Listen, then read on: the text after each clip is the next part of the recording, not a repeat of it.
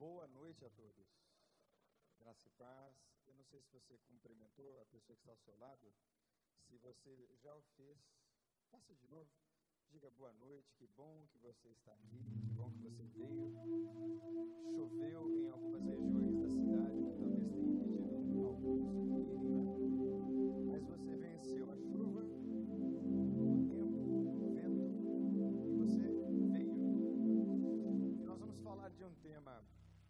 delicadíssimo. Há muito tempo venho desejando no meu coração e sentindo a direção de Deus para falar e tratar sobre ele. E venho pedindo a oração de alguns amigos mais próximos para que nós sejamos todos conduzidos por Deus e por Sua palavra, sem dúvida nenhuma, a um momento de confrontação, de espelhamento da verdade, da realidade, mas com toda certeza, no nome de Jesus, um caminho de restauração para a glória dele. E eu queria que você mais uma vez curvasse a sua cabeça, fechasse os seus olhos e orasse comigo. Curve a sua cabeça, feche os seus olhos. E peça a Deus para falar com você. Peça a Deus para ministrar ao seu coração.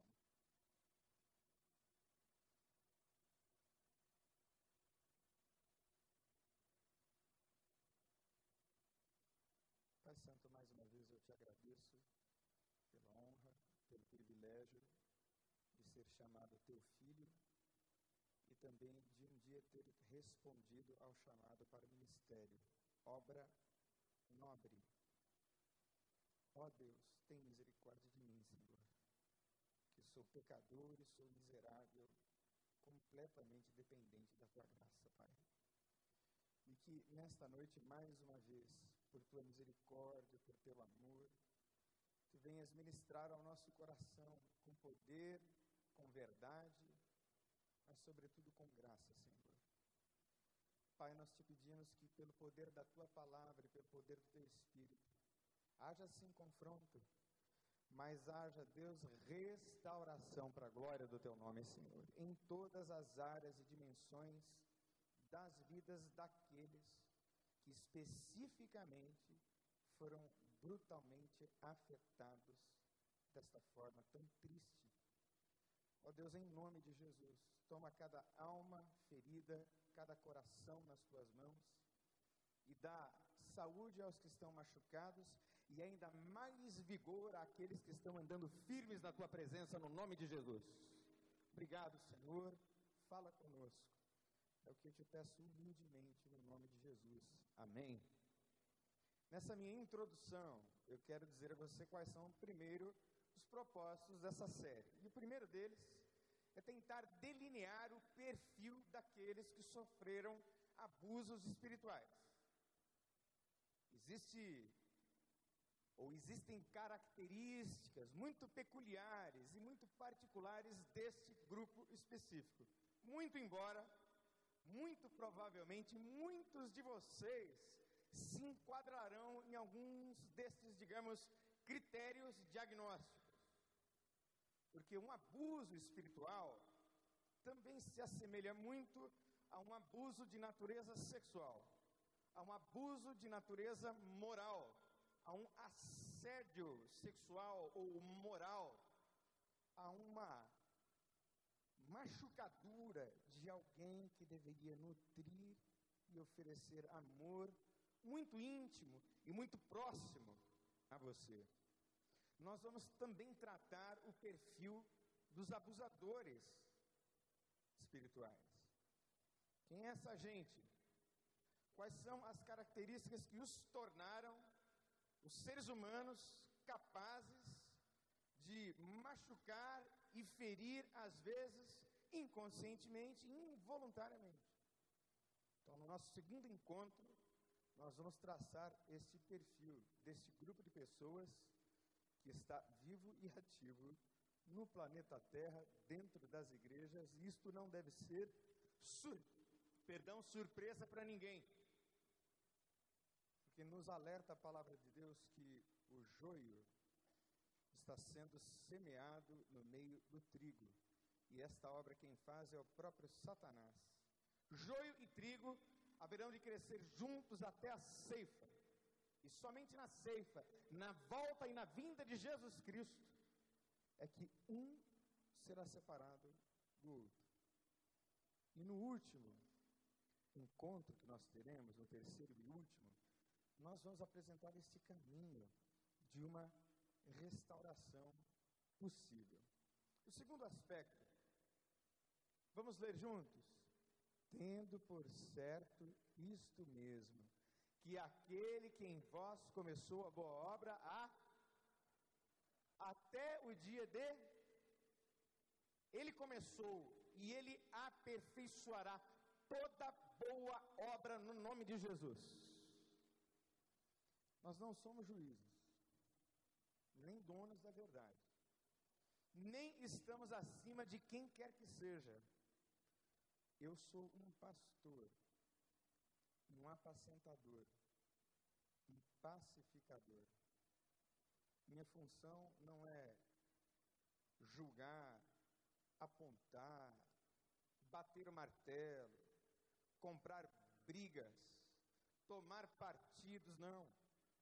O meu trabalho como pastor é o de tratar as feridas de quem quer que seja.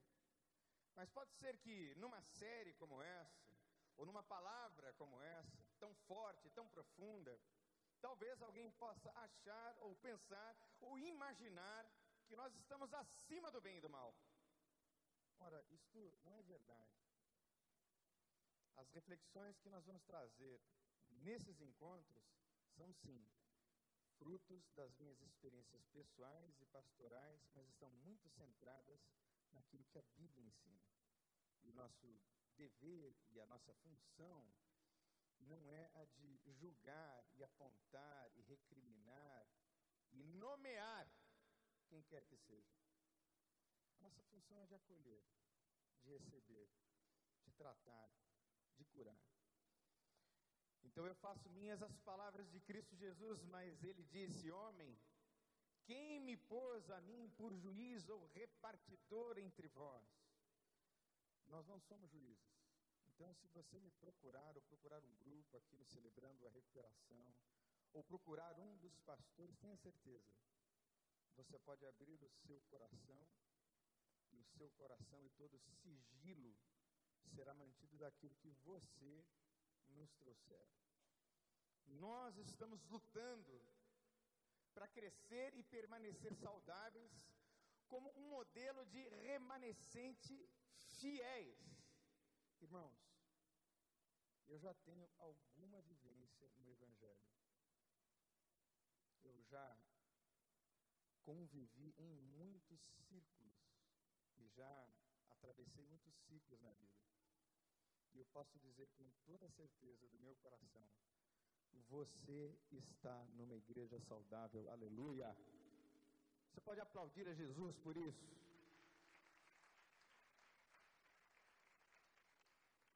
Você não está numa igreja perfeita. Seres humanos infalíveis.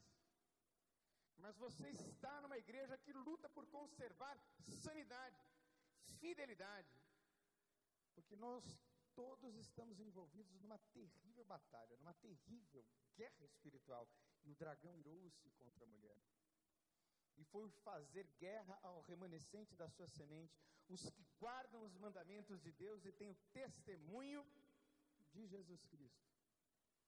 É no meio deste processo todo de lutas de toda ordem, de batalhas de todas as dimensões, que nós estamos nos esforçando para que nos mantenhamos fiéis a Deus, fiéis à nossa vocação, como pastores, como líderes e como igreja.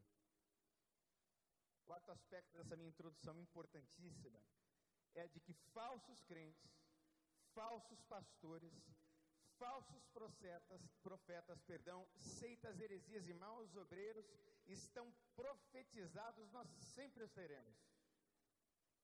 Leia a sua Bíblia.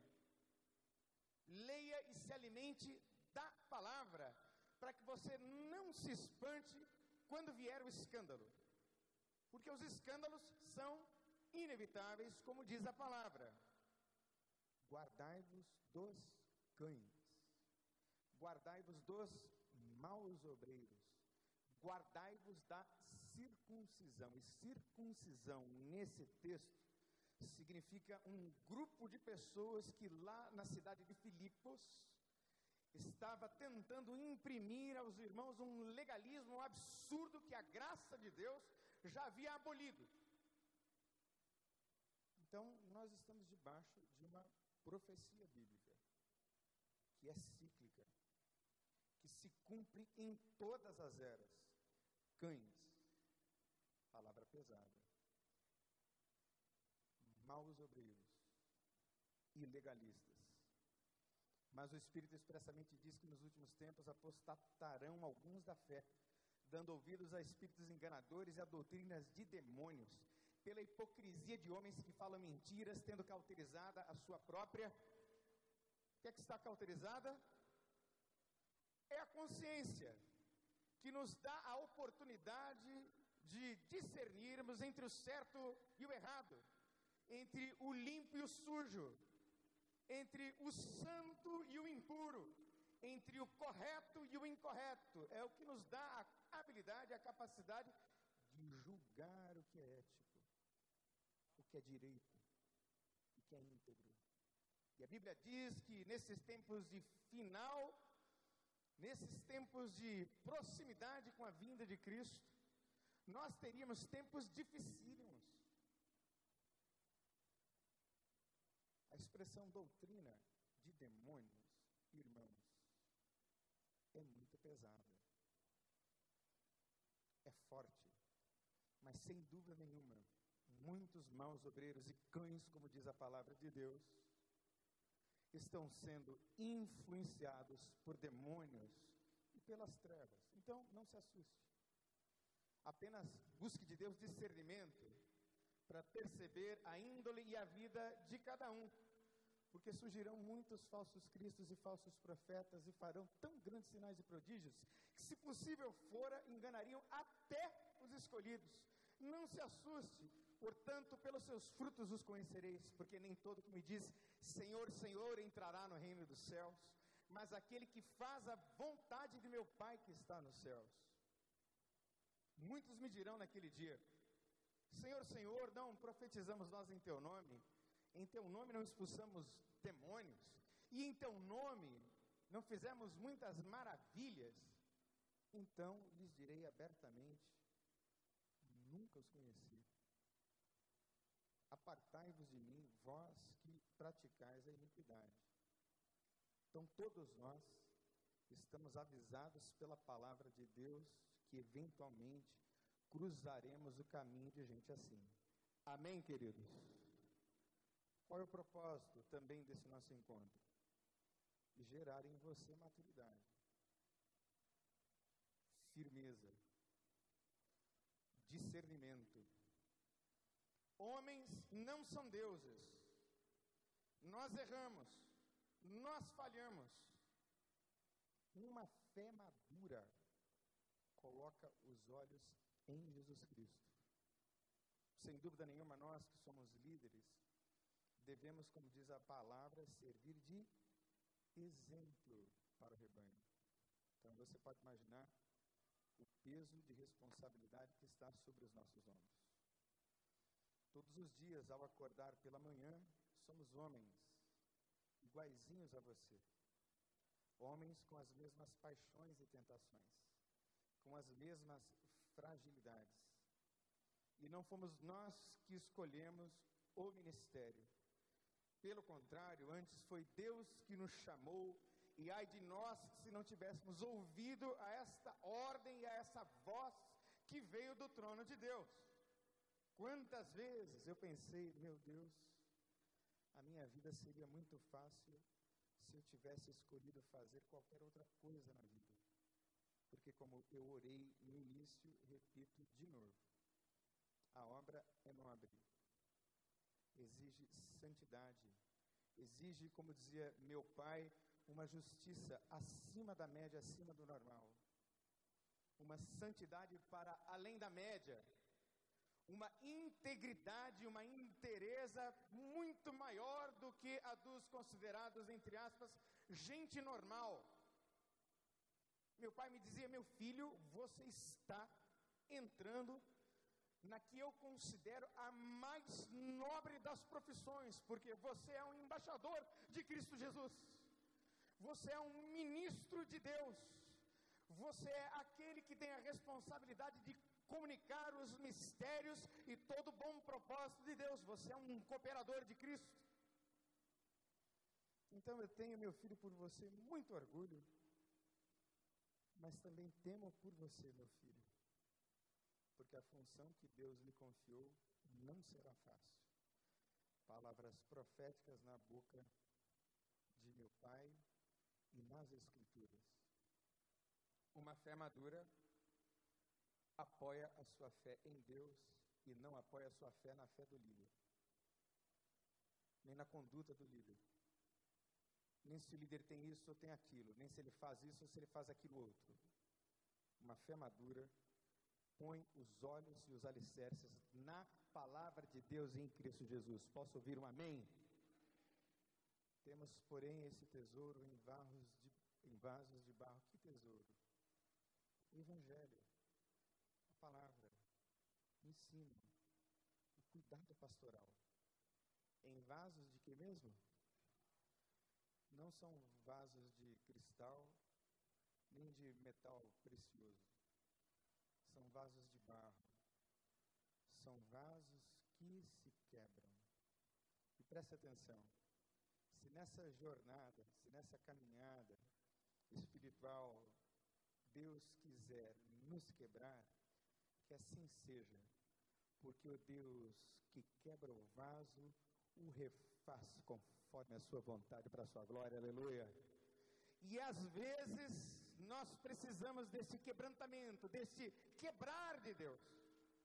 Por isso é que a substância essencial do que nós somos diante de Deus é barro, que pode ser refeito, remoldado, remodelado, restaurado, reconstruído. Meu Deus, Deus que teve muita misericórdia de mim em muitos episódios de minha vida, onde eu pude ser refeito, onde eu pude ser restaurado. Mas vamos lá. Nós estamos aqui buscando discernimento. Olha o que diz esse texto lá na carta de Judas, o apóstolo. Conservai-vos a vós mesmos no amor de Deus, esperando a misericórdia de nosso Senhor Jesus Cristo para a vida eterna, e apiedai-vos de alguns, usando de. Quero ouvir você falar a palavra, usando de discernimento. Do que é que o texto está falando e ao que o texto se aplica hoje, aqui, já, agora. Porque é verdade que muitos foram e sofreram abusados espiritualmente. Mas também é verdade que muita gente já veio muito ferida e muito machucada, trazendo as suas questões, como nos disse o pastor no domingo passado, na mala. Uma mala imaginária, com toda a tua história de vida, com todos os teus traumas e todas as tuas dores.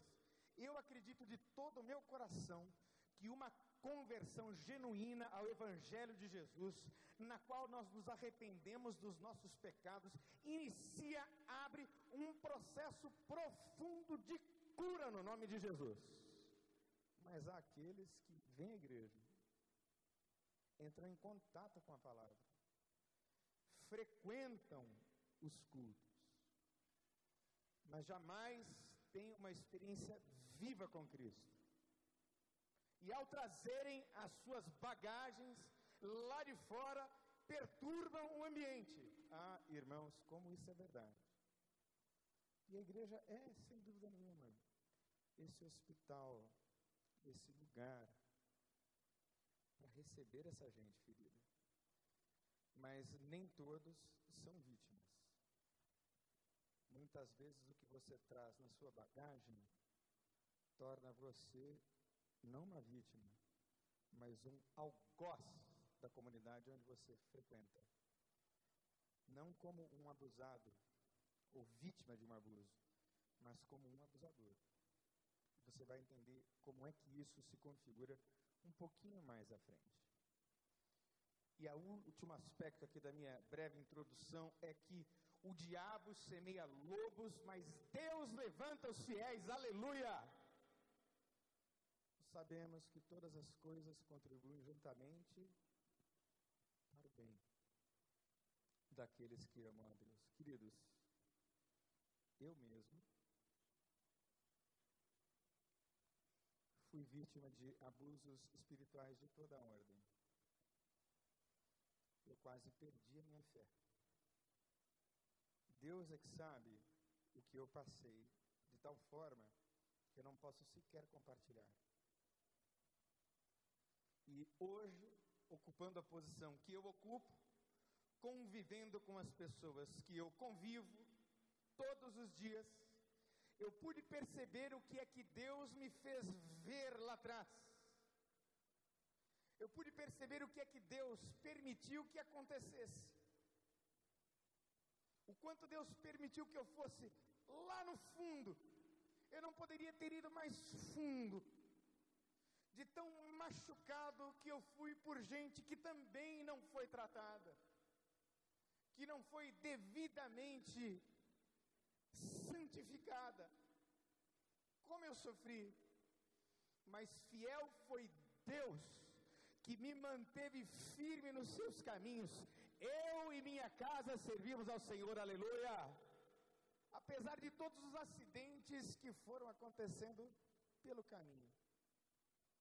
E hoje eu me encontro aqui, junto de gente tão crente, tão fiel, tão correta, tão ética, tão amável, e ao mesmo tempo vasos de barro.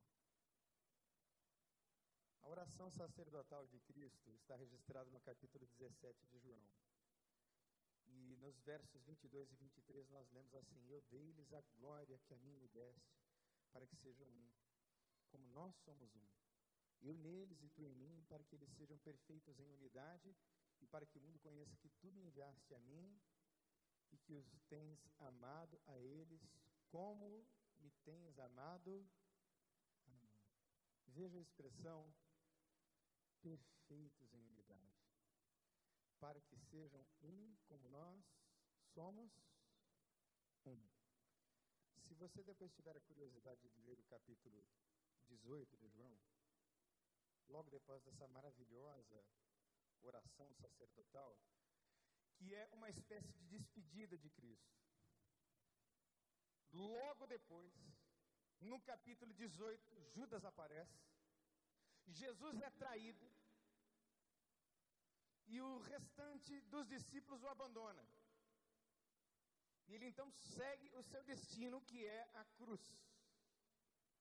Logo depois de um clamor por unidade, logo em seguida, houve uma profunda traição de alguém, segundo o salmista, que comia com Jesus no mesmo prato. Que coisa difícil e dura, mas aconteceu. Aconteceu para que nós fôssemos alertados que a dimensão comunitária da fé é para gente madura. É para gente disposta a pagar o preço do discipulado. É para gente disposta a pagar o preço de amar. Os abusados espiritualmente estão vivendo sobre os efeitos devastadores das raízes de amargura também citadas aqui pelo nosso pastor no sermão de domingo para quem não veio. Quem não veio precisa vir para dar sequência e para perceber que você pode sim ter uma vida no topo no nome de Jesus. Amém, queridos? Tente cuidado de que ninguém se prive da graça de Deus e de que nenhuma raiz de amargura brotando vos perturbe. E esta conclusão, para mim, é muito forte. E por ela, vamos dizer, e por ela, se contamina. Amargura, mágoa, ressentimento é coisa que abre assim um buraco na alma, na vida da gente, que não prejudica só a gente prejudica a todos os que estão por perto. Mas nós vamos fazer uma rápida definição de abuso espiritual. É um encontro entre uma pessoa fraca e outra forte, em que o forte usa o nome de Deus para influenciá-la e levá-la a tomar decisões que acabam por diminuí-la física, material e emocionalmente. É alguém que usa o nome de Deus para ultrapassar limites éticos em favor próprio. Gente que usa o nome de Deus para advogar em causa própria. É grave. E o perfil dos que sofreram esses abusos são os seguintes. Primeiro, são em grande maioria pessoas que sofreram durante as suas infâncias espirituais e ministeriais. Logo no começo, no primeiro amor. E infância espiritual se refere àquele estágio em que eu me abri para Cristo, me abri para a fé estou dando os meus primeiros passos. E, obviamente, quando eu dou os meus primeiros passos na fé, eu vou olhar para o meu líder espiritual como meu pai na fé. Veja que a palavra pai carrega uma série de símbolos e significados muito fortes e muito profundos. E de fato existe uma relação paternal entre o filho espiritual e o seu pai, que o gerou. Paulo diz de Timóteo, meu filho que gerei nas minhas prisões. Ora, o filho se espelhará no pai. Porém, o filho não deve nunca fazer do pai um mais alto conceito do que ele na verdade é. Ora, quando eu saí da minha infância e entrei ali pelos meus 13, 14 anos de idade, o meu pai deixou de ser o grande herói que ele era para ser um homem como outro qualquer. Com todas as suas qualidades que eu procuro honrar todos os dias, quando delas eu me recordo de sua integridade, de seu amor, de sua dedicação, de seu trabalho, mas também de suas fragilidades. Eu amadureci para perceber que ele era apenas um homem. E quando alguém se converte ao Evangelho e vem todo frágil, e às vezes até guardando uma história, por exemplo, de abuso sexual, olha de uma maneira assim, a depositar uma expectativa exagerada, além da conta, sobre o líder. E fatalmente esta expectativa muito alta corre um grave risco de ser frustrada.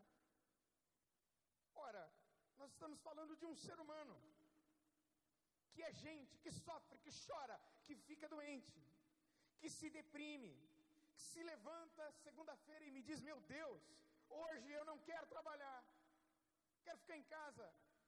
Que se levanta de manhã e diz: Meu Deus, eu não tenho forças para orar. Quantas vezes, na minha dor, eu só suspirava e o meu suspiro é que era a oração. Porque não conseguia ter palavras, tamanha era a minha dor. Então Deus me ensinou que o único Pai perfeito que existe, jamais existiu, está nos céus e na glória, aleluia. E isso me tornou maduro bastante para amar os meus pais espirituais, os meus líderes espirituais, tal como eles são. para gente madura. Você consegue amar alguém que te frustra? Você consegue amar alguém que te decepciona? Nós não estamos falando de um abusador espiritual, nós estamos falando de um homem frágil, que peca. Mas os abusados espiritualmente por cães, como disse a palavra de Deus, podem ser seguidamente vilipendiados, ultrajados, e alguns deles desenvolvem o que nós chamamos de efeitos de síndrome de Estocolmo.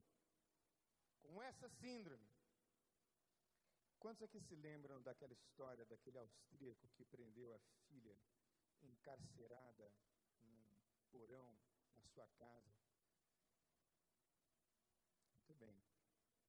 Aquela garota desenvolveu a síndrome de Estocolmo, que mesmo sendo presa, abusada sexualmente, abusada de todas as formas que uma garota poderia ser abusada, ela ainda nutria respeito, admiração e amor pelo abusador porque aquele era o único referencial que ela tinha de pai. Então, abusados sexuais, abusados espirituais, perdão, desenvolvem alguns deles, em alguns casos, o mesmo efeito. Não conseguem se ver livres dessa dinâmica doentia. Sofrem perdas nas áreas amplas da vida, perdas materiais. Nunca me esqueço de uma pessoa de uma certa qualidade acadêmica, inclusive inteligente, que converteu-se. E aí, numa daquelas campanhas absurdas, foi levada a entregar o seu tudo. Ora, e ela entregou tudo. Entregou a geladeira, o aparelho, o aparelho de televisão, o micro-ondas, o computador do filho, as camas, o fogão, o guarda-roupa ela vendeu tudo, entregou a oferta e depois foi nas Casas Bahia para comprar tudo de novo. Vejam o grau de insanidade. Porque ela esperava, conforme disse o líder, que ela fosse ter cem vezes mais. E aí o que chegava eram apenas as faturas do cartão que ela não conseguia pagar e ia pagando juros. Foi isso que chegou. Quem é que te disse? por causa de uma conversão você vai prosperar e vai ser rico. E vai ter uma vida fantástica, maravilhosa, sem nenhuma doença. Quem é que te disse isso? Se alguém te disse isso, mentiu. E hoje é dia dessa mentira ser quebrada no nome de Jesus. Porque o Evangelho faz prosperar, lógico que faz. O Evangelho nos leva e nos transporta das trevas para a luz. E essa luz de Cristo em nós nos leva a um estado e a uma dinâmica de vida em que nós crescemos. E é para frente que se anda, fitando os olhos em Jesus, o autor e consumador da nossa fé. Aleluia! Porque nele são novas todas as coisas, mas o objetivo da fé não é de enriquecer materialmente, mas é de enriquecer a alma e o coração. Se acontecer de você prosperar financeiramente, que coisa boa. Continue assim, cresça mais, para a tua felicidade e para a glória de Deus. Mas esse não é o fim da fé. Não é. Se você for fiel, Deus vai ser fiel, sem dúvida nenhuma. Mas esse não é o propósito da fé. Sofrem danos emocionais, espirituais, sociais, familiares, danos de toda ordem é gente que depositou confiança excessiva em líderes humanos e, portanto, falíveis. Desenvolveram uma relação de codependência com o seu líder ou com a sua comunidade de fé. Mais uma vez, o que é que o codependente faz?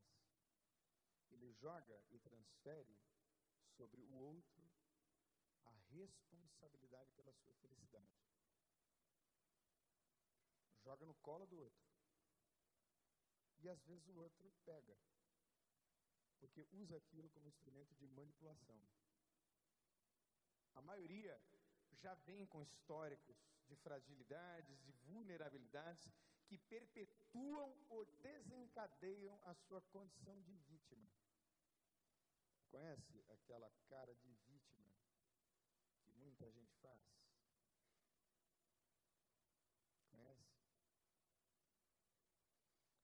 prestem atenção. Logo que você vem para a fé, converte ao Evangelho, ora, é natural que você venha completamente quebrado em muitos casos. É natural que você carregue as suas marcas. Mas depois de um tempo com Cristo, depois de um tempo de sério discipulado, seu rosto vai sendo mudado. O seu coração vai sendo transformado. E aí nunca mais, nunca mais, você se coloca como a vítima da vida e das circunstâncias. Porque o Senhor te amou primeiro. Ele te trouxe, ele te perdoou. Então agora você não é mais vítima de circunstâncias e de situações. Você agora em Cristo passou a ser mais do que vencedor. Aleluia. Então, aquela aura de vítima tem que desaparecer. E mais, acabam desenvolvendo o desejo inconsciente de manter a ferida aberta, por isso prende o ajudado ao ajudador. É gente que não evolui, que não se desenvolve, faz questão de mostrar quão purulenta é a ferida. Ora, lógico que nós vamos acolher, vamos colocar um guento sobre a ferida. Mas a ferida, pelo poder do Espírito Santo de Deus e pela palavra de Deus, vai ser sarada no nome de Jesus para que você desenvolva uma liberdade diante de Deus. Foram ensinados com uma visão de um Deus castigador, pronto para julgar e pronto para condenar. São dominadas pelo medo. Se cometem algum pecado algum tropeço, tem a sensação de que ali na esquina Deus vai fazer com que um raio caia na cabeça do sujeito. Bíblia diz que o perfeito amor lança fora. Então, a última coisa que você pode sentir, o último sentimento que você pode ter na presença de Deus é medo. Vítimas tendem a se enxergarem como responsáveis pelos abusos, sentem culpa, sentem raiva, são dominados pela vergonha, ruminam as suas decepções, vivem como a mulher ou o homem que foram traídos em adultério. Cultivam ressentimentos, mágoas, ódio. Alimentam a esperança da vingança. Tratam com o mesmo desdém que foram tratados. Reagem com indiferença vivem em desconfianças e alimentam inseguranças para todas as dimensões e áreas da vida. Vivem uma crise de fé crônica. Estão experimentando a perda do controle sobre a sua própria vida. Perdem a dignidade, a autoestima, por terem sido durante tanto tempo enganados, malogrados desenvolvem uma atitude de cinismo, de ironia. Estão sempre apostos para praticar o criticismo. Fomentam a divisão, isolamento. Apresentam-se como irreconciliáveis. Generalizam. Pastor é tudo igual, igreja é tudo igual são todos farinha do mesmo saco. Novamente, depositam o mesmo tipo de fé em outros líderes, que elegem como perfeitos e repetem a mesma dinâmica doentia. Incrível. Mas a pessoa acaba elegendo uma outra pessoa para substituir o abusador anterior. E podem eles mesmos se transformarem em abusadores eles mesmos podem praticar o que no passado tantos feriu. E a este ponto, irmãos, a essa altura dessa nossa reflexão, eu não sei se você se enquadrou em uma pessoa que foi ferida pela igreja. Mas esse é o perfil. E pode ser que você também carregue na sua história alguns aspectos com os quais hoje você se identificou. E eu queria que você curvasse a sua cabeça agora, fechasse os seus olhos. E colocasse a sua vida diante de Deus.